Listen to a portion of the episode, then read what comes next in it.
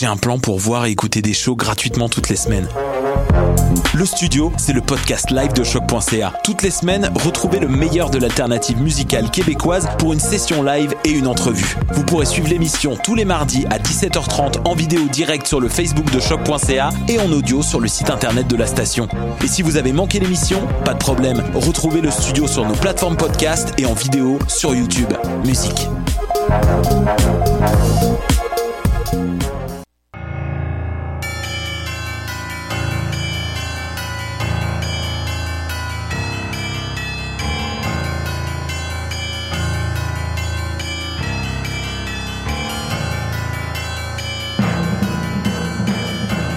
Bonsoir, vous êtes bien sur Choc, c'est le tome 19 de Mission Encre Noire, chapitre 239.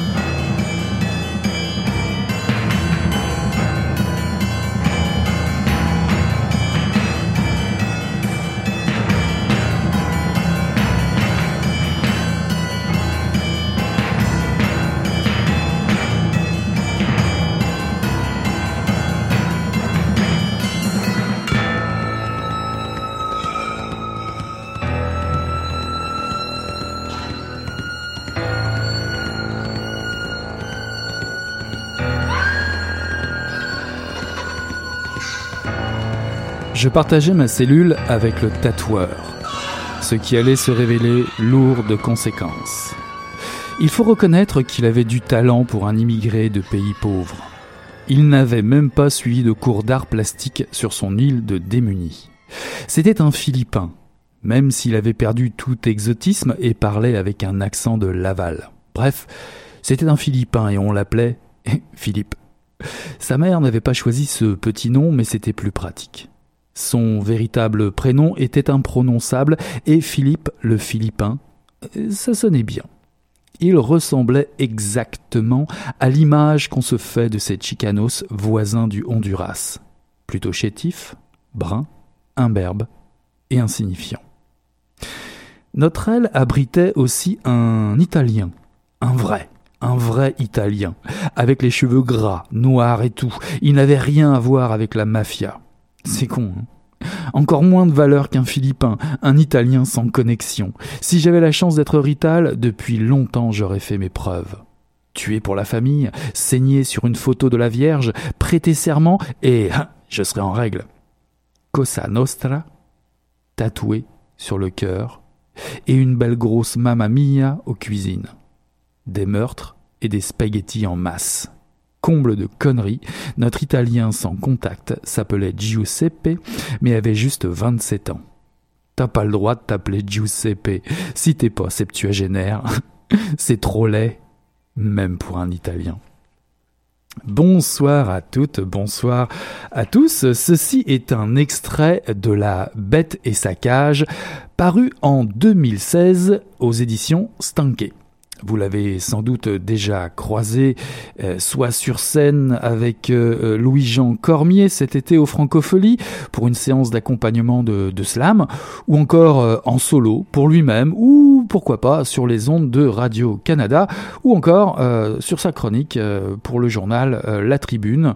Et J'irais même jusqu'à euh, préciser qu'il était aussi l'invité du Salon du Livre de Montréal cet automne, et nous l'avions rencontré pour mission Encre Noire. L'homme est prolixe et possède du style. David Goudreau. Nous l'avons déjà croisé, euh, et nous avons déjà croisé aussi la dite bête euh, du livre avec son premier roman, le premier roman de la trilogie paru en 2015, La bête à sa mère, et qui se finira euh, par le dernier, le dernier volume qui s'intitulera Abattre la bête. Lire David Goudreau, c'est un peu faire de la cuisine avec un pirate. Ça coupe, ça rit fort, et c'est efficace. D'ailleurs, pour en rester à l'allégorie maritime, on entre chez David Goudreau en eau froide. Il faut le temps de s'habituer à son univers.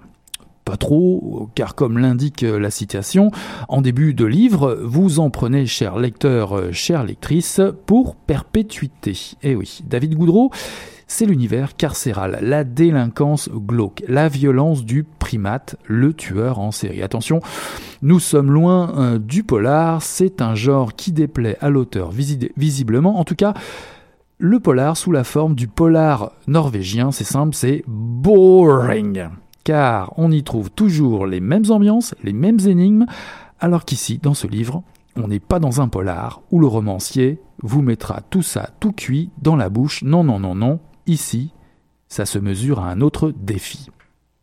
Nous ne sommes pas non plus dans le portrait froid et clinique du dit serial killer ce fameux phénomène, déjà pas mal érodé par ailleurs par de nombreux auteurs dans la littérature policière. David Goudreau nous plonge dans le milieu de la prison, de notre prison, disons-le comme ça. Parce que pour la durée de la lecture, vous allez être en dedans, ouais, en cellule d'isolement. Prévenez votre entourage. La bête du livre en a pris pour 16 ans, pour meurtre, est enfermée dans l'aile psychiatrique d'un pénitencier. Je ne révèle rien ici, euh, la bête avoue sa culpabilité dès les premières pages du livre sous forme de confession. On pourrait très bien se trouver d'ailleurs dans la peau de Papillon, euh, pour, l'histoire j'entends Steve McQueen par exemple, dans le film du même nom sorti en 1973 avec Dustin Hoffman, le récit des évasions euh, du prisonnier Henri Charrière condamné en, au bagne dans la vraie vie cette fois-ci, dans la réalité. Si ce n'est que le papillon du roman de David Goudreau, ben c'est le protecteur de notre tueur en série psychopathe à compter que celui-ci lui sert d'exutoire pour sa libido si vous me suivez bien. Et celui-ci possède d'ailleurs un physique de Rottweiler croisé avec la personnalité d'un chihuahua hargneux de six pieds de charpente. Ça vous pose un personnage. Et je préciserai aussi que c'est un lieutenant important du clan Bizoun, un des barons du crime de cette prison.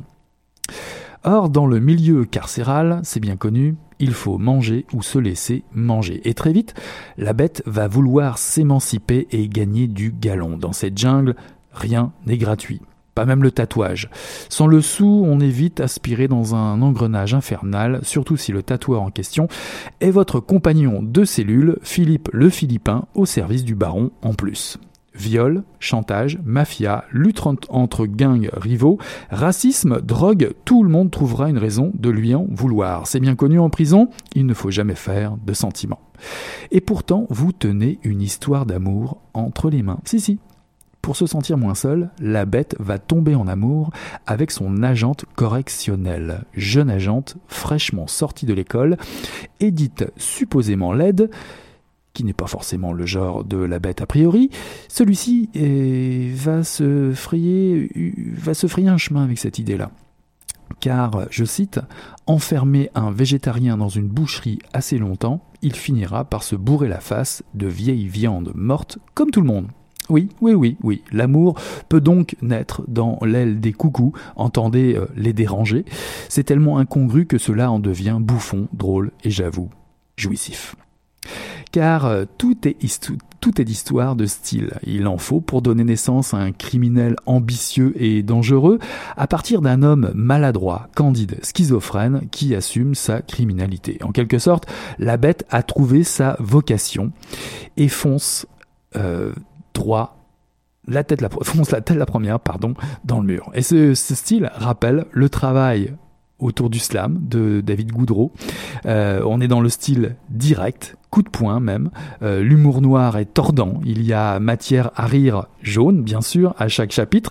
Et ça, dès le début du livre. David Goudreau montre le réel du milieu carcéral. Il le montre à, la loupe, à la loupe grossissante. il a vécu euh, quelques, quelques exemples en étant intervenant social à l'intérieur des prisons. Et il donne à voir les événements et à vivre les, événements plus intensément, privilégiant un imaginaire tordu permettant à l'humain de s'échapper sous les coutures des malfrats et vous faire vivre au plus près cette expérience. Et pourtant, la plume de David Goudreau est bien aiguisée, je vous le garantis, elle s'insère là où ça fait mal. Le style prend le pouvoir pour mieux vous manipuler et vous perdre dans le récit parfois cocasse, absurde, mais jamais gratuit de cette histoire. Le contraste entre la réalité des plus glauques du vécu en dedans est compensé par un débit quasi râpé de la langue qui va à son rythme et donne beaucoup de perspectives aux situations. Vous êtes en zonzon, vous êtes en tôle, au star, en cage, et vous vivez enfermé dans la langue et les idées noires du milieu. Vous ne vous attendiez pas de la poésie, n'est-ce pas? Eh bien, vous avez tort. Il y en a une poésie noire, rêche, brutale, qui vous regarde droit dans les yeux. Aurez-vous encore le besoin d'en rire? Eh bien, je l'espère, car la suite est attendue pour bientôt. N'oubliez pas que le psychopathe, les violeurs, les pédophiles, les revendeurs de drogue, jeunes et moins jeunes, sont aussi des animaux sociaux. David Goudreau ne vous emmène pas au cirque, il vous laisse les clés au parloir, la cage ouverte, et reviendra quand vous aurez fini, sans vous donner d'heure, bien entendu. C'est un drôle, David Goudreau. Mhm. Réussirez-vous à vous en évader? Hmm, Pas sûr. En tout cas, on a hâte à la suite très vite. David Goudreau, La bête et sa cage, paru en 2016 chez Stanké.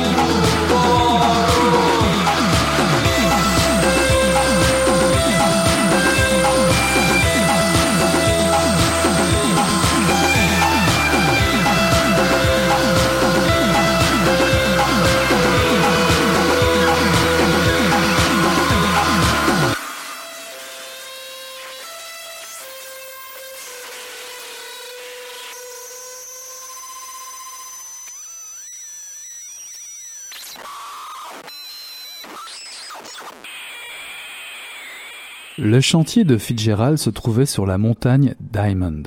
Son équipe était là depuis trois mois. Elle avait dégagé une surface de 2000 mètres carrés pour la zone de dépôt et percé un chemin pour les camions. Chaque jour, un, deux, trois camions sortaient de la forêt chargés d'amas de grumes fraîchement coupés, aussi haut qu'une maison. On aurait pensé qu'il ne pouvait plus y avoir un seul arbre debout sur la montagne, plus un seul arbre dans la région, dans tout l'État. Et pourtant, la forêt était partout, intacte, inchangée, comme si les troncs prélevés et le travail qui les produisait étaient une illusion de magicien. Lilian, Lester et Nate trouvèrent l'accès qu'empruntaient les camions pour atteindre la zone de dépôt, et Nate quitta la route. Prends-le en marche arrière, dit Lester. Nate mit le camion en marche arrière et recula sur le chemin jusqu'à ce que la zone de dépôt soit en vue. C'est bon, dit Lester. Nate immobilisa le camion, coupa le moteur. Ils restèrent tous les trois assis, Lester se tournant sur la banquette afin de regarder par la lunette arrière. Il est là? demanda Lillian. Je le vois pas. Vous y allez? Dans une minute, répondit Lester. Il observait la zone de dépôt. Un homme se tenait là-bas. Il les avait vus. Il pointa le doigt en direction de leur camionnette. Un deuxième homme le rejoignit, puis un troisième. Ils sont combien demanda Lillian. Plus nombreux que ça, répondit-il. Puis à Nate?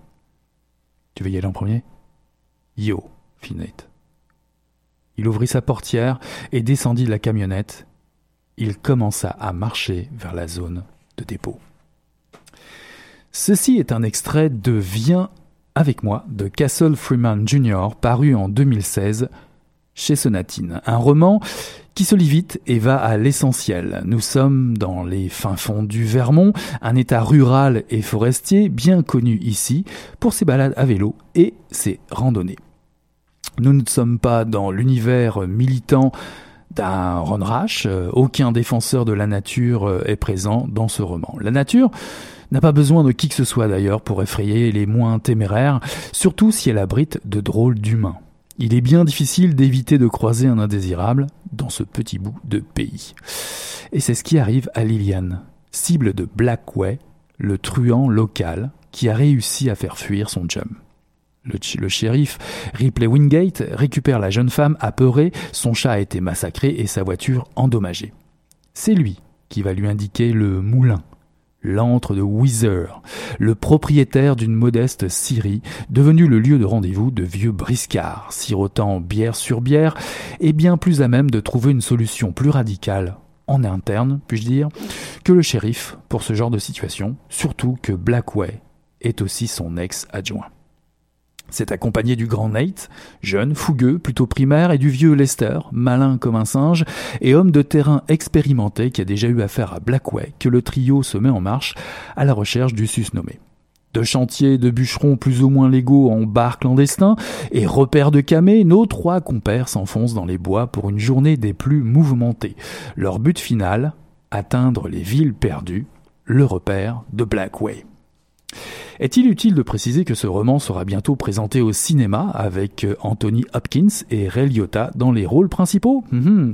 Ce roman vaut autant par sa brièveté que par l'intensité qui s'y déroule sur quelques heures ici, puisque l'action se situe en une seule journée, le temps d'une randonnée inoubliable autant que terrifiante.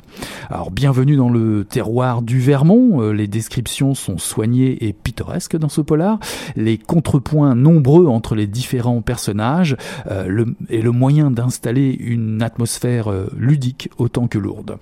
On ne sait plus qui fait quoi par moment, mais on en sait beaucoup plus à travers les dialogues entre les hommes du clan Weezer, parfois absurdes, parfois truculents, et je dirais qu'on en sait encore plus euh, en, lisant les échanges incertains car ils ne savent pas trop où ils vont parfois, du trio euh, punitif que représentent Nate, Lester et Liliane. En tout cas, euh, ce trio incertain d'aboutir certes, mais la situation est idéale pour faire monter la sauce du suspense à température. L'intrigue est assez simple, il n'en demeure pas moins euh, une excellente mise en abîme de la réalité d'une Amérique blanche, un peu oubliée ces dernières années, mais dont on parle tant aujourd'hui avec l'élection de Donald Trump. Un univers brutal et violent, assez fascinant. Nous sommes à l'affût du gibier, perdu en sombre compagnie, dans une escapade au fin fond de la forêt, dénuée de tout. Alors ça vous rappelle peut-être quelque chose, non? Les contes? Bah oui, les contes. Ou encore, oui oui, la peur du noir. Et si ce n'est ce titre, Viens avec moi. On dirait quasiment une menace. Viens avec moi, on pourrait rajouter si le cœur t'en dit, ou on pourrait même rajouter Viens avec moi si tu as le cœur bien accroché, bien sûr. Plus le temps passe, plus le décor devient hostile. Que se cache-t-il au fond des bois? Qui est ce Blackway bon sang Qui est ce fameux Grizzly Blackway? Son surnom. Une très belle découverte donc que ce roman, lu très vite, que vous accrocherez à votre bibliothèque en trophée bien acquis, c'est sûr. Euh, Viens avec moi de Castle Freeman, paru en 2016 chez Sonatine.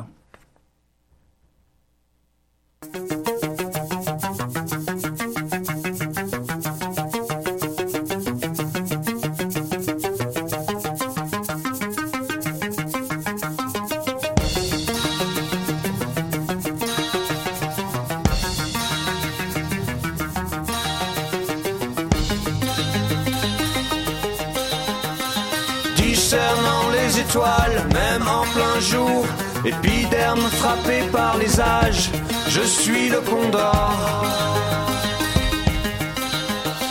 Roi de la forêt, que mon bras me fissure, fils légitime de Pan, je suis le grand cerf.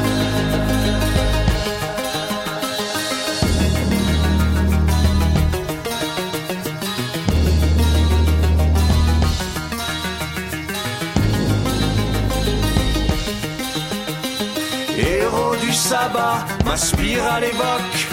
Galaxies et vertiges, au poil nègre, je suis le bouc. Rivé sur l'immensité intérieure, mon œil flou scrute et interroge, je suis le lièvre.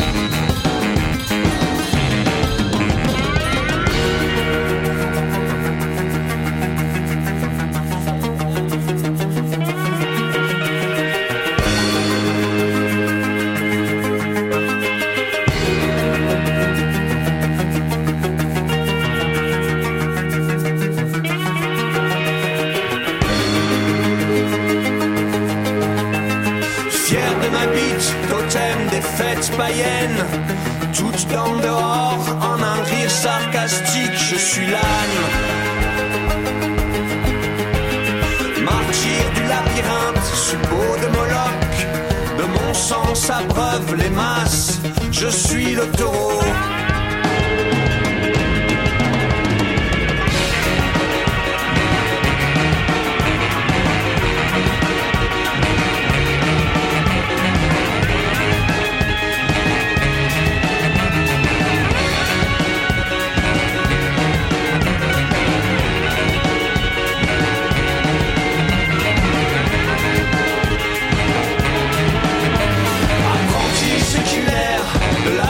Dépositaire d'une antique hypnose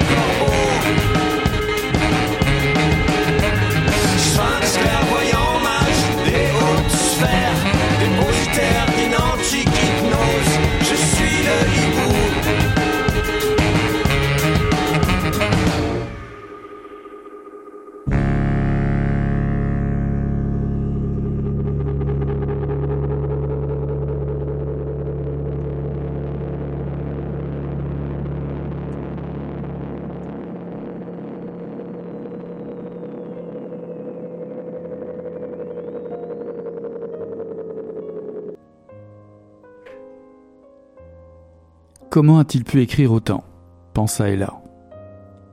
Comment est-ce possible que je n'ai pas vu venir ce qui était pourtant inévitable?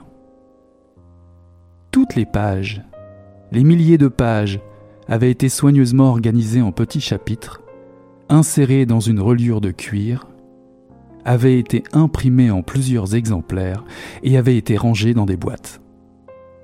Les boîtes traînaient sur le bureau où Audradec travaillait autrefois. Tout cela dans le but de conserver sa mémoire même si ça le rendait affreusement abstrait. Audradec, l'homme-objet inutile, figé dans une supplication silencieuse et cherchant à se poser comme sujet. C'était la première fois qu'elle trouvait le courage d'aller dans son bureau, la première fois en plus de vingt ans. Comment a-t-il pu écrire autant? Ceci est un extrait d'un monde nouveau de Joël Casséus, paru en 2016 aux éditions Léméac. Voici un roman envoûtant, l'histoire tragique de Malik qui a trois ans lorsque son père se suicide. Ce père lui laisse en héritage un monde fantasmagorique peuplé de personnages magiques et de paysages luxuriants en Haïti. S'agit-il d'un monde nouveau? Pas si sûr, car ce suicide est un poison qui infecte ceux qui restent et vivent ici, au Québec. Ceux qui ont connu ce père, ce fils, cet amant, Audradec. Malik part à la recherche de cette énigme qui est son père, de cette énigme qui est sa famille. Quelles sont ses origines? Montréal, terre d'accueil, Montréal, terre d'exil. Le portrait d'un Québec vécu autrement du point de vue d'une famille recomposée et meurtrie se faufile aussi derrière cette histoire, derrière cette mort initiale, qui cache bien des secrets. Joël Casséus est l'auteur d'un monde nouveau. Ça tombe bien, il est notre invité ce soir à Mission Encre Noire. Bonsoir Joël. Bonsoir Eric, merci de m'avoir ce soir. Ah bah écoute, c'est tout le plaisir et pour nous. Que de chemin parcouru euh, depuis Zippo, dis-moi. Euh, ce livre à quatre mains écrit en compagnie de Mathieu Blais en 2010 est paru aux, éditions Léméac. Et d'ailleurs, tu étais venu avec Mathieu ici à Mission Cronoir pour ce euh, premier roman. Est-ce que, est-ce que tu mesures tout ce temps passé depuis tes débuts en écriture? Si je mesure? Ouais, si tu vois un peu toute cette distance que tu as parcourue depuis. Euh, écoutez, pour moi, euh, c'est pas nécessairement une distance. Chaque nouveau roman, c'est une occasion pour moi de, de, de pousser des thèmes que j'ai peut-être pas nécessairement poussés préalablement. Donc pour moi, c'est c'est toujours quelque chose qui, qui, qui, est perpétuellement différent. Donc c'est pas comme si que je me voyais comme comme comme une évolution, comme si que j'allais nécessairement quelque part. Pour moi, c'est chaque expérience est unique en, en, soi. Donc euh, j'essaie de j'essaie de faire en sorte d'écrire des trucs qui sont pas nécessairement euh, toujours pareils ou, ou des trucs qui se ressemblent. Donc, euh, c'est sûr et certain qu'il y a de l'expérience avec, le, avec, avec les romans qu'on plus plus de romans qu'on écrit, plus c'est facile. Euh, je trouve que ça a passé super vite, mais en même temps, euh, ça a pas passé très vite non plus. et ben, euh, un super bon souvenir de, de l'entrevue que j'avais eu avec Mathieu, puis à cette époque-là, c'est sûr que c'était vraiment euh, autre chose parce qu'on écrivait à deux, puis on écrivait quelque chose qui était relativement à la sortie, euh, à, à, à, l'altermondialisme et des trucs comme ça. Et, et entre-temps, autant Mathieu et moi, on a touché à d'autres sujets. Euh, ah, toujours dans, dans, mm. une écriture euh, qui, qui, se veut engagée. Ouais, depuis, il y a eu euh, L'Esprit du Temps en 2013, qui a été finaliste du prix Jacques Brossard de la science-fiction et du fantastique québécois en 2014, me semble-t-il. Puis, euh, personnellement, ton excellent premier roman, Le Roi des Rats, qui est paru en, en, 2015 chez Léméac. On a parlé ici aussi à Mission Encre Noire.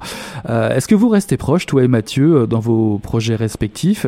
Collaborez-vous quand même sur vos projets en solo? Euh, oui, tout à fait. La, première personne qui lit euh, mes manuscrits, c'est Mathieu Blais. Donc, euh, à chaque fois que, que j'écris quelque chose tout seul, je le fais lire à Mathieu. Donc, Mathieu, c'est, il se vante d'être une des rares personnes qui, qui me lit tout le temps deux fois. Donc, une fois lorsque j'ai le premier jet, puis une autre fois lorsque le roman est sorti. Euh, et c'est la même chose là, lorsque Mathieu il travaille sur des nouvelles ou des projets comme ça. il m'envoie des copies. je, je Parfois, je les lis. Euh, on parle perpétuellement de ce qui, ce qui nous préoccupe comme projet. Euh, on parle tout le temps d'écrire des trucs à deux. Euh, lorsque le temps, euh, lorsque ce sera le temps de le faire, lorsqu'on aura le temps de, d'avoir un projet qu'on va allumer les deux.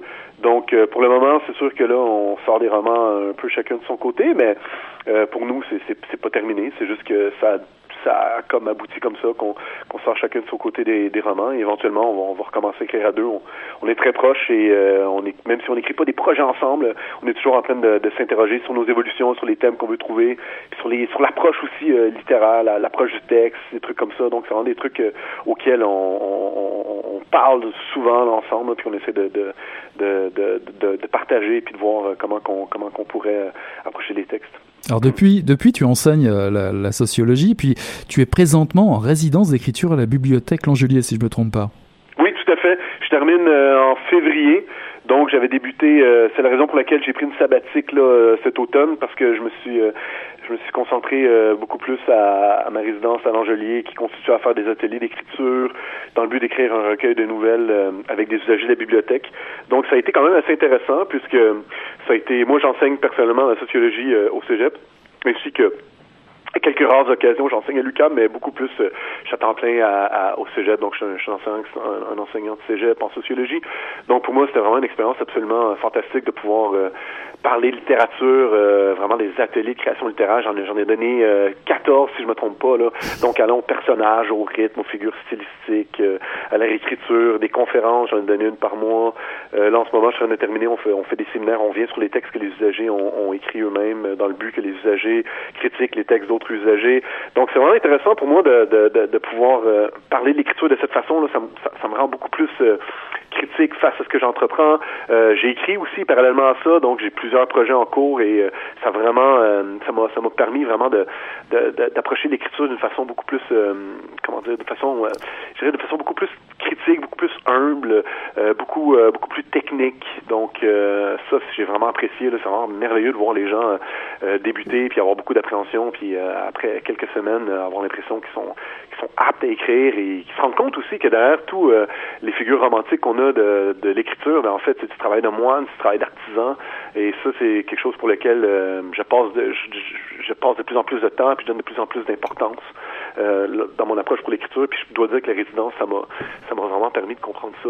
lorsque, lorsque, lorsque tu arrives à faire comprendre à quelqu'un la la façon d'approcher un texte ou la façon de trouver l'inspiration, mhm. euh, tout d'un coup, on dirait que tout ce que tu faisais euh, de façon un peu implicite ou de façon peut-être un petit peu moins bien, euh, ben tu le fais beaucoup mieux par la suite. En fait, euh, que j'ai ce que j'essaie dans, dans de, de, faire apprendre aux gens à la bibliothèque Langelier, c'est d'écrire de façon à réduire la réécriture, même si c'est toujours impossible.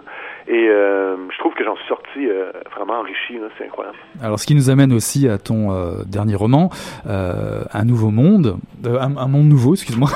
non, pas de souci. c'est ouais, c'est le réflexe. Alors, comme je le, sou je soulevais un petit peu plus tôt, nous sommes dans l'histoire, dans le destin d'une famille d'immigrants haïtiens ici au Québec. C'est un peu le, le cœur du roman, mais pas seulement. Quel est le départ, le point de départ de, de cette histoire? Lorsque je l'ai écrit? Oui. Euh, quelle a été mon euh, la raison pour laquelle j'ai commencé à l'écrire, le point de départ dans, mes réflexions pour exact. approcher le texte? Exact. Ouais. Ben écoutez, en fait, c'est vraiment étrange de dire ça, mais euh, je pense que ce qui est arrivé, c'est la chose suivante, c'est que j'ai pris conscience de, de, de mon fils qui, qui vieillissait et, et je me suis euh, j'ai vraiment j'ai vraiment pris conscience du fait que, que, que les parents, c'est vraiment à cet âge-là, lorsqu'ils sont jeunes, là, j'ai écrit ça, mon fils avait 2-3 ans, c'est les parents sont vraiment un univers symbolique absolument incroyable, un référent symbolique extrêmement puissant pour un enfant de cet âge-là, et aussi c'est, c'est vraiment l'idée que j'avais conscience que pour mon fils, euh, un, un, des, un, un, arbre du vent qui qui passe sur les branches d'un arbre, pour lui, ben, c'est quelque chose de magique, sais, il comprend Mhm. pas c'est quoi le vent, sais. Je me suis rendu compte que l'enfance, c'est un peu ça, en fait, c'est, c'est le côté hyper magique. Euh, que, en vieillissant, en fait, on perd un peu la magie de tout ça. Alors, je me suis dit, euh, ça a été un peu facile de s'imaginer euh, euh, un enfant de l'âge de mon fils qui, perdait son père et, que dans les souvenirs qu'il avait de son père, vu qu'il était un, si jeune âge, éventuellement les souvenirs qu'a son père sont associés à des souvenirs d'un, d'une, espèce de magie parce que c'est, associé à une enfance qui, a perdu, donc l'innocence qui a perdu avec, le, avec, le, avec le, la perte de son père. Ouais, et la famille, ouais, la famille est au cœur de, de, de, ton roman, pas simplement une seule famille, parce qu'on là, on a quand même une famille recomposée avec un passé québécois de souche et, et, aussi un passé haïtien et d'immigrants. Euh, donc ce qui, ce qui fait qu'il y a une collision qui se, qui se produit dans ton roman, hein, une collision qui, qui convoque plusieurs passés, plusieurs générations et une histoire plutôt trouble. Ça, c'est qu'éventuellement, avec cette idée-là que j'avais au début, je me suis rendu compte que c'était pas assez, euh, selon moi, de juste avoir une espèce d'approche un peu euh, un peu formelle, un peu euh, une espèce d'approche de, style pour un roman. Alors je me suis dit, c'est quoi le roman? C'est quoi le roman que, que je pense qu'il devrait être écrit un peu, puis je me suis rendu compte que en poussant cette histoire-là, un peu plus loin, en, en, en impliquant les grands-parents du, du, petit garçon dont le père s'est suicidé, et tout d'un coup, on peut faire une espèce de, portrait assez, assez riche là, de l'ensemble de trajectoire. Donc, on peut poser un grand-père comme étant, comme vous dites, un, un, Québécois de souche, donc euh, qui, qui, est descendant de colons et qui est né plutôt humble et qui a fait l'expérience de mobilité sociale par l'entremise de la Révolution tranquille. Et euh, parallèlement à ça, on peut, on peut mettre en scène un, grand-père que lui a vécu en Haïti et qui a fait l'expérience d'immigration et qui a le sentiment de culpabilité d'avoir laissé des gens derrière. Et euh, on peut mettre un oncle aussi qui peut être euh, un metteur en scène euh, homosexuel qui a un peu euh, qui a un peu une, des dents une dent contre, contre les baby boomers qui sont représentés par son père puis puis le, le, le, le, le, beau-père de, de, son frère qui est mort etc etc on peut mettre en scène aussi des femmes qui sont monoparentales de facto ou qui cherchent à fuir des, des, des maris violents. Et là tout d'un coup en poussant un peu plus les personnages centrés autour du drame du père disparu, donc Audrey Dick, tout d'un coup, tu arrives à démontrer que finalement les blessures que toutes les personnes arrivent à subir dans leur vie, en fait, ça les rend, ça fait en sorte qu'ils sont, qu'ils ont la difficulté à, à surpasser euh, ces blessures-là pour avoir une forme d'empathie envers l'autre, puis ça met en scène une forme d'incommunicabilité entre les personnages. Et c'est ça, en fait, le tragique, c'est que le roman, t'as l'impression que le tragique, c'est c'est le le père qui s'est tué, mais finalement, ce qui est beaucoup plus tragique, c'est le fait que, ben, en fait, il y a une impossibilité de, de, continuer à vivre pour les pour les membres de la famille élargie à cause du drame, mais aussi à cause des blessures qui ont été induites ou des blessures qu'ils portent. Et à cause de ça, éventuellement, ils sont tout un, tout un peu isolés, ils sont incapables de, de trouver l'empathie de l'un et l'autre. Et, ça, je trouvais que c'était quelque chose qui était qui parlait beaucoup dans la situation contemporaine de, de beaucoup de nos sociétés, dans, dans l'idée qu'on porte tout, tout des, des, on porte tous des enjeux qui sont extrêmement graves, extrêmement sévères, et parfois, on n'a pas la capacité, à, à, à, cause de ces enjeux-là, ou, à, cause que ces blessures sont trop profondes, on n'a pas la capacité de, de, se mettre dans la peau des autres, alors que je trouve que préalablement, euh, je fais juste penser au, euh, au, mouvement des droits civiques noirs, à titre d'exemple, on dirait que ça allait de soi que quand tu étais une, une, minorité racisée, qui était victime de domination, que tu avais de l'empathie pour les autres, là, tout d'un coup, c'est peut-être moins présent à notre époque, et ça nous empêche d'avancer, donc, ça pose la question, euh, qu'on va être capable éventuellement d'avoir l'empathie pour l'autre et, et, de se guérir mutuellement de nos blessures dans, dans dans un, monde nouveau -hmm, qu'on pourrait mhm. porter ouais. collectivement. J'ai noté aussi dès, dès, le début du livre, il y a une citation de Bruno Schulz. Alors Bruno Schulz, oui. pour les auditeurs auditrices, c'est un écrivain polonais qui, qui, se rapproche, on va dire, de Kafka et euh, qui, qui d'ailleurs a fait la, la, traduction, me semble, en polonais de, de du procès et qui est mort en 1942, juste avant la guerre, mais qui a été exécuté de deux balles dans la tête par la Gestapo. Voilà pour la exact. petite histoire. Et en fait, il y a une citation en anglais euh, qui, je trouve, euh, résume bien un peu le, le, le, ton livre, enfin pas tout le livre, mais euh, le début de ton livre, puisque pour faire court, euh, la citation en anglais, c'est le, dit le souvenir d'un père se, rétrécit, se, rétrécit au cours du temps et ce souvenir devient autre chose. Et dans le début de ton livre, les, la première phrase de ton livre, c'est père a disparu. Tu lances déjà un, un mystère. Qu'est-ce mm -hmm. qu qui se cache derrière cette disparition? Que peut-elle bien devenir cette disparition dans la tête de tous ces personnages? Absolument, absolument. C'est vraiment l'idée de, de aussi ce qui arrive dans l'idée, dans, dans l'approche, il y a plusieurs choses dans ce que, dans ce que vous avez dit.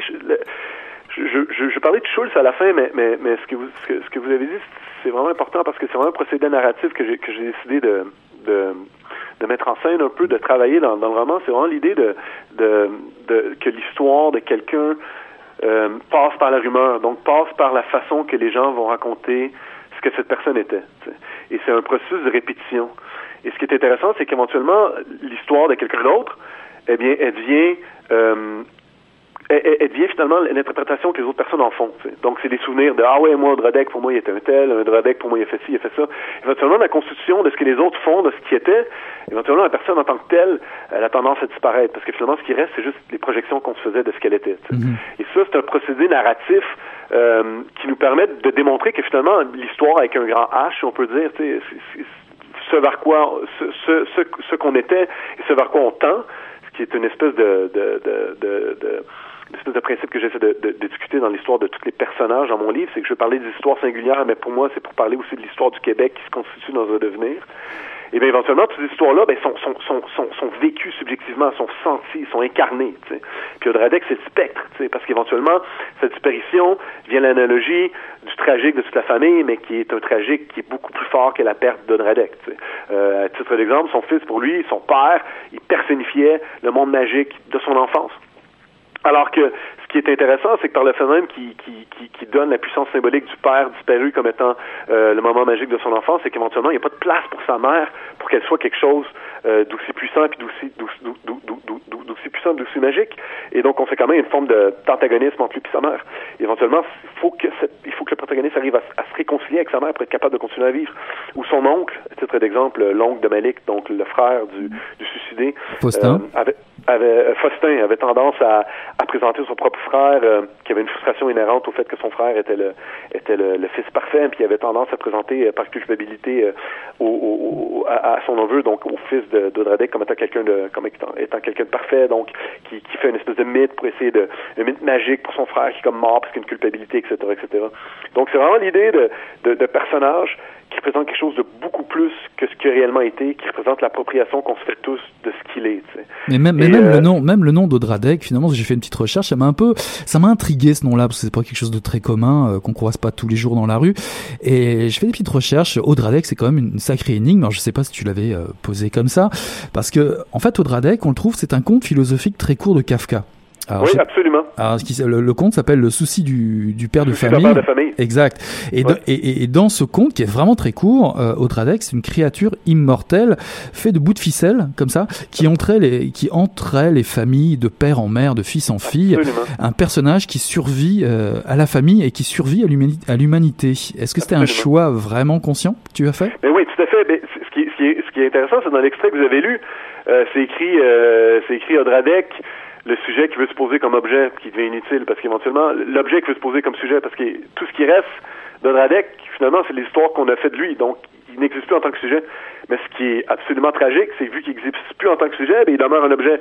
L'objet finalement de de ce qui a été donc euh, l'objet de, des fantasmes que la famille pose sur lui c'est de leur propre échec de, en tant que famille euh, élargie éventuellement Odradek il va continuer à exister malgré le fait qu'eux vont continuer euh, vont continuer à vivre. C'est qu'il devient un objet finalement, un peu comme dans le, le souci de père de famille. C'est une espèce d'objet inutile, mais qui continue à exister euh, malgré les générations qui vont continuer à, à, se perpétuer. C'est ça un peu le tragique aussi du, du, du suicidé, dans le sens que c'est quelqu'un qui arrête de vivre, mais, mais qui demeure intact dans les mémoires, qui demeure comme un objet qui peut plus se poser comme sujet.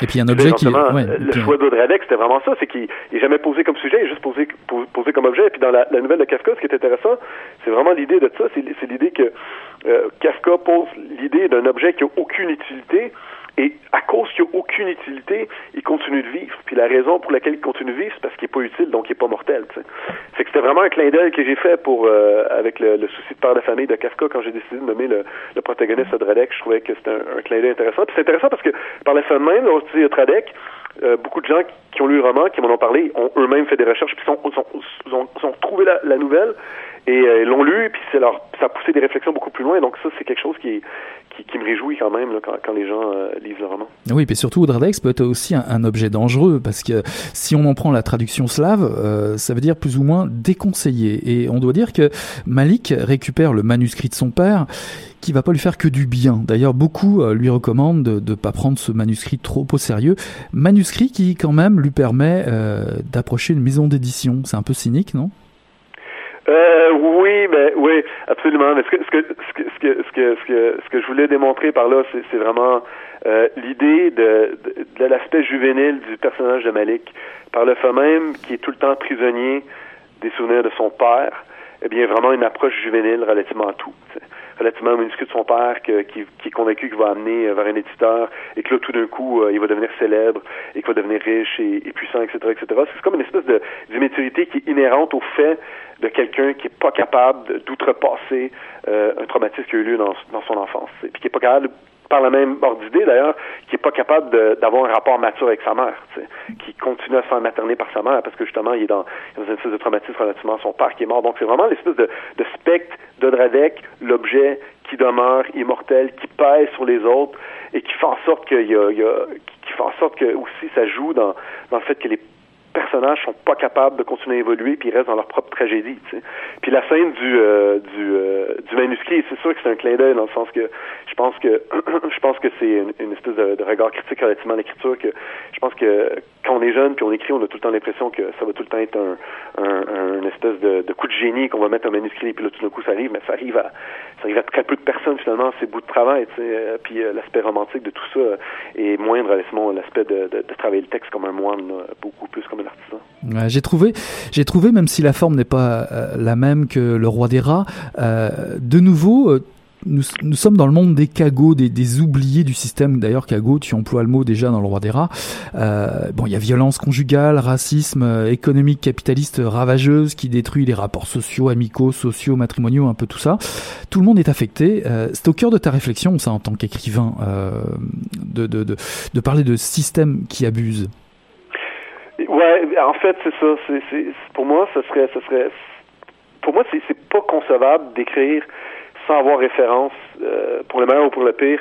Euh, je dirais pas ces thèmes-là, mais avec un souci d'arriver à. Euh, la raison pour laquelle j'écris en premier lieu, c'est parce que j'ai, l'impression que mais j'ai pas l'impression, je, suis convaincu que je suis dans une situation privilégiée parce que j'ai, le privilège et le bonheur de pouvoir écrire des trucs et, d'avoir des gens euh, qui vont vouloir les publier. Et juste par ce simple fait-là, ça met dans une position qui fait en sorte que je me dis, ben mon Dieu, il y, a plein de gens qui sont sont incapables de pouvoir faire ça. Et conséquemment, j'ai l'impression qu'il faut absolument que je laisse une place à ceux qui sont pas capables de pouvoir s'exprimer par l'entremise de, de, de l'édition, par l'entremise du, du livre, par l'entremise de l'art. Bah, de l'art, c'est un grand mot, là, par l'entremise de la littérature. Donc, c'est vraiment, pour moi, c'est essentiel de tout le temps essayer d'avoir un souci de faire parler les, de faire parler les sans-voix, Donc, pour moi, c'est la raison pour laquelle dans, ma littérature, dans, ce que j'écris depuis le début avec Mathieu, puis ce que je continue d'écrire, ce que j'ai écrit euh, dans Un monde nouveau et ce que je, suis encore en train d'écrire en ce moment, euh, ça va tout, il va tout le temps avoir une part euh, de sans voix. Là, je suis content parce que dans Le Roi des Roches, j'avais pas eu l'occasion de, même si j'avais mis deux personnages qui étaient qui étaient féminins, j'ai pas eu l'occasion, je, je, trouve, de vraiment toucher le thème, comment dire, des, de la résilience des femmes sont parfois monoparentales. Et mhm. dans, dans, un monde nouveau, j'ai eu l'opportunité de, de, parler un peu de ça et, et, j'ai été heureux de pouvoir, de pouvoir en parler, euh, surtout relativement à la, à la, question de la violence conjugale et, et la question de, de, de, femmes qui font le choix de, finalement de fuir euh, avec leur enfant, que ça demande beaucoup de courage. Mais relativement à ça aussi, dans, dans le roi des rats, c'est beaucoup de questions de, de, classe et de cagot, comme, comme, vous avez dit, donc question d'inégalité sociale. Et là, tout d'un coup, j'ai voulu parler d'autre chose. J'ai voulu parler aussi de, ben, de la question du genre, la question du racisme. C'est quelque chose qui est hyper important pour moi. C'est quelque chose que j'enseigne. C'est quelque chose, euh, c'est là-dedans que mon doctorat s'inscrit aussi en sociologie du racisme. Donc, ça faisait longtemps que je voulais en discuter aussi. Euh, donc, le féminisme, le racisme, le capitalisme, c'est toujours quelque chose sur lequel on a beaucoup parlé, euh, Mathieu et moi, et, moi dans mes propres trucs. Mais ce que j'ai trouvé intéressant dans un monde nouveau, c'est que là, tout d'un coup, je me suis dit, je me suis dit, OK, mais je, je, veux pas juste prendre un truc qui serait du genre les inégalités socio-économiques, puis essayer de l'opérer d'un point de vue narratif. Je, je, veux vraiment essayer de regarder comment que d'autres personnes se retrouvent dans des positions subalternes euh, relativement à des questions de genre, relativement à des questions de race ou d'ethnicité, puis, puis de voir comment qu'ils vivent tout, puis ils, vivent tous et toutes. Essayer de, de faire démontrer aux lecteurs qu'on doit avoir de l'empathie pour tous ces gens-là. Essayer de faire comprendre que en fait, ce qu'on vit euh, ici au Québec aussi, c'est en grande partie tous ces enjeux-là qui, qui, se posent, tu sais, euh, euh au plein niveau là, au niveau du, des, du droit des femmes relativement aux valeurs de, ce qu'est le Québec est, mais au niveau de la tolérance relativement aux nouveaux arrivants, euh, au niveau des politiques sociales euh, relativement aux pauvres, avec les néolibéralistes, etc., etc. Tout ça, ça s'opère, mais on dirait que c'est tout présenté de manière compartimentée, et je trouve que ça empêche de, de, de penser en termes de, catégories universelles, alors que pour moi, à partir du moment que tu es, subalterne, ben, tu fais l'expérience de quelque chose transcende ta position de subalterne, qui est le fait de dominer, et puis euh, ça amène plus d'empathie, tu sais. Et puis c'est vraiment ça dans l'idée d'un monde nouveau, dans l'idée que, ouais, Audradec est mort, ouais, la figure euh, magique de celui qui nous reliait, toute notre grande famille ensemble a disparu. Mais est-ce que c'est possible, une fois que le monde des enchantés dans lequel on vit existe, est-ce que c'est possible, tu sais, collectivement, d'arriver à un monde qui serait meilleur, tu sais? D'ailleurs, je, peux, je peux même te citer, tu dis, rêver est quelque chose que nous ne faisons plus, d'avoir l'audace d'un monde nouveau. Ah, ça serait quoi ce monde nouveau finalement?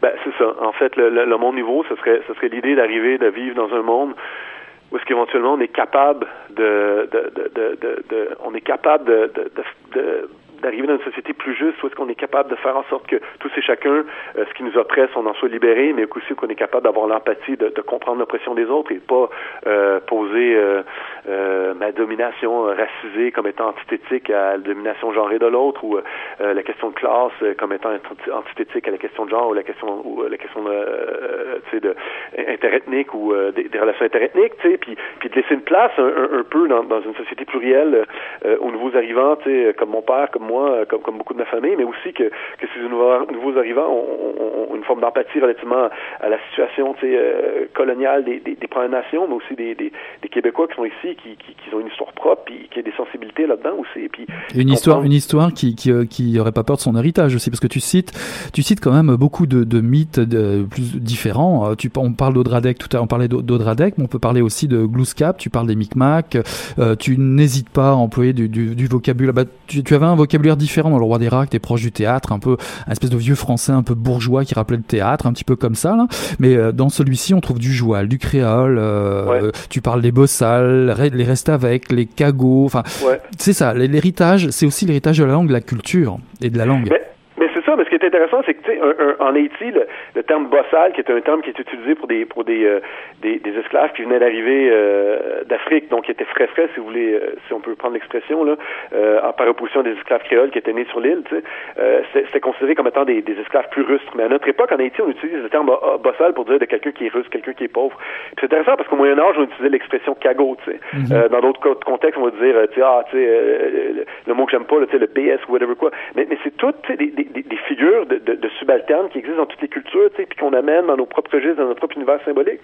Et, et, et, là, éventuellement, on parle un peu de la même chose. Puis c'est là que, je pense que dans l'idée du monde nouveau, c'est ça l'idée d'une écriture qui est aussi, euh, comme tu dis, hyper baroque, là, où est-ce qu'il y, a beaucoup de mots, il y a beaucoup de vocabulaire, il y a beaucoup de, recherche de, mots un petit peu, euh, un petit peu euh, pas communs. Puis là, tout d'un coup, tu arrives avec, avec du, slang québécois ou avec du créole, etc., etc. C'est d'arriver à démontrer que le monde nouveau dans lequel on va arriver, oui, il va avoir une forme de, il va avoir un passé ou peu importe, il va porter les souffrances du passé, puis y arriver, mais ça va aussi être quelque chose de syncrétique, ça va aussi être quelque chose qui va être euh, euh, l'ensemble des forces de, gens qui se trouvent dans notre société en ce moment.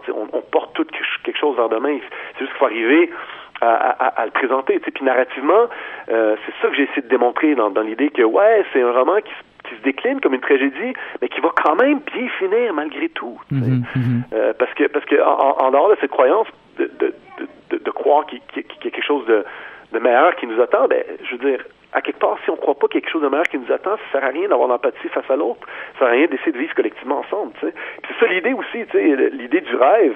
Euh, le, père d'Odradek, qui était un qui est un immigrant euh, euh, haïtien, lui, quand il est arrivé ici, il a fait le choix d'arrêter de rêver parce qu'il était pris dans une vie pragmatique pour assurer que ses enfants aient une vie meilleure. Et puis c'est un luxe aussi, rêver, mais c'est un luxe qu'on doit se permettre de ravoir ou, ou du moins l'empathie envers ceux qui ne, peuvent, qui ne pensent pas qu'ils peuvent le faire. Mhm. c'est un peu ça que, que, je voulais que je voulais comme faire sentir, vraiment refaire, faire ressentir dans ce roman-là. Rêver est un luxe, on dirait un, slogan euh, de révolution. Bah, D'ailleurs, à ce titre, il y a bientôt un film euh, au titre sulfureux qui s'annonce. Euh, c'est Ceux qui font les révolutions à moitié n'ont fait que se creuser un tombeau. C'est un film inspiré du printemps érable. Est-ce une période qui reste très présente pour toi actuellement? Est-ce que c'est une période qui a compté, qui compte toujours dans notre histoire?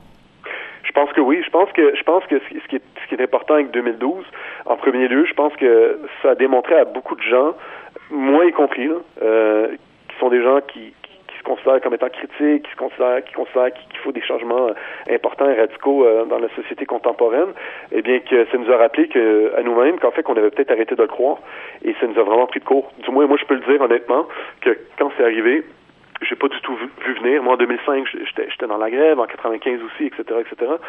Et là, ça a vraiment donné un électrochoc de, de, se rendre compte que finalement, ce qui est arrivé en 2005, ce qui est arrivé en 2001 euh, avec le, le, sommet de la ZLA, ce qui est arrivé en 2005 à la grève à l'UQAM, et quand ça arrête, ça continue quand même dans l'architectonique, tu sais, dans, dans, dans, dans, dans, dans, dans euh, dans, les strates sous la société, il y a quand même encore des forces qui sont là et qui agissent. Et ça, ça nous fait prendre conscience que ça va recommencer éventuellement, puis il faut continuer à garder espoir. Il y a plein de nouvelles personnes qui sont émergées de 2012 et je trouve ça absolument extraordinaire. Puis vous direz aussi que la société québécoise est prête à, reprendre la polarisation du débat de leur société relativement à, ceux qui vont se mettre du côté du progrès, à imaginer quelque chose de mieux, et ceux qui vont peut-être se mettre du côté de la réaction. Et là, tout d'un coup, je pense que ça va dynamiser le, le, discours public. Moi, en termes de, de, mon approche littéraire, là, 2012, c'est clairement une borne. Euh, et, j'ose espérer que ça, va, ça va en être une parmi tant d'autres. Alors justement, euh, est-ce que tu est-ce que tu sais où va se passer ton prochain livre? Je sais où est-ce qu'il va se passer? Oui. Ben en fait, j'ai, j'en, j'en d'en écrire deux, mais un des deux livres que, que celui-là, je l'ai terminé, est à l'état de manuscrit.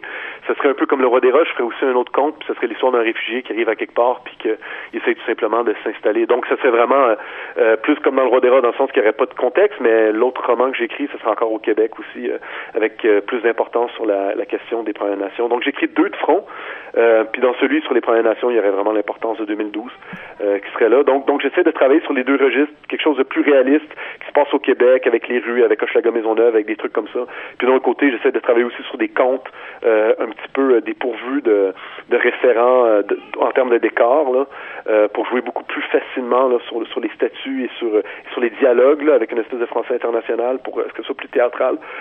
donc, je travaille sur les deux registres. Donc, des fois, je, décide de désincarner complètement le décor et l'autre fois, j'essaie de l'incarner vraiment, vraiment fort.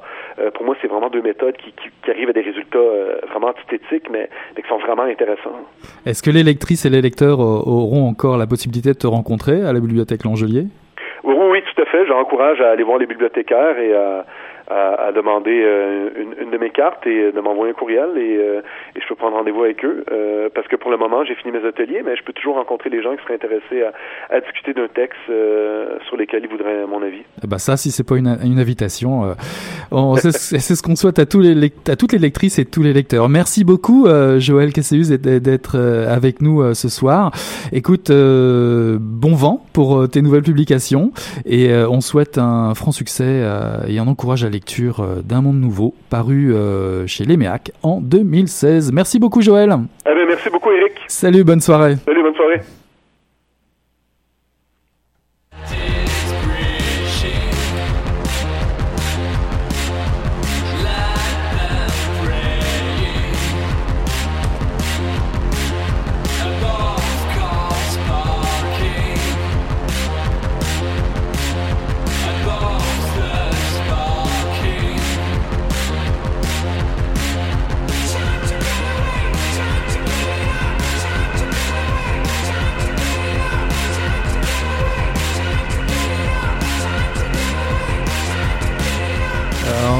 Termine doucement, enfin un petit peu vite quand même, euh, Mission Encre Noire ce soir avec un extrait du dernier album de VVV. Bon, on passera à ça dans une autre émission plus tard avec Slugs. Vous avez aussi la chance d'écouter Itac, Balladur et euh, un extrait aussi, euh, une intro de Frédéric Chopin, Nocturne en fin mineur, l'opus 55. Ce sont des extraits que vous trouverez à la lecture du très bon roman Un monde nouveau de Joël Casséus, paru chez Léméac en 2016. Euh, ce soir, j'ai eu le plaisir de vous présenter euh, La bête et sa cage de David Goudreau, paru euh, chez Stanky en 2016. Viens avec moi de Castle Freeman Jr., paru chez Sonatine en 2016.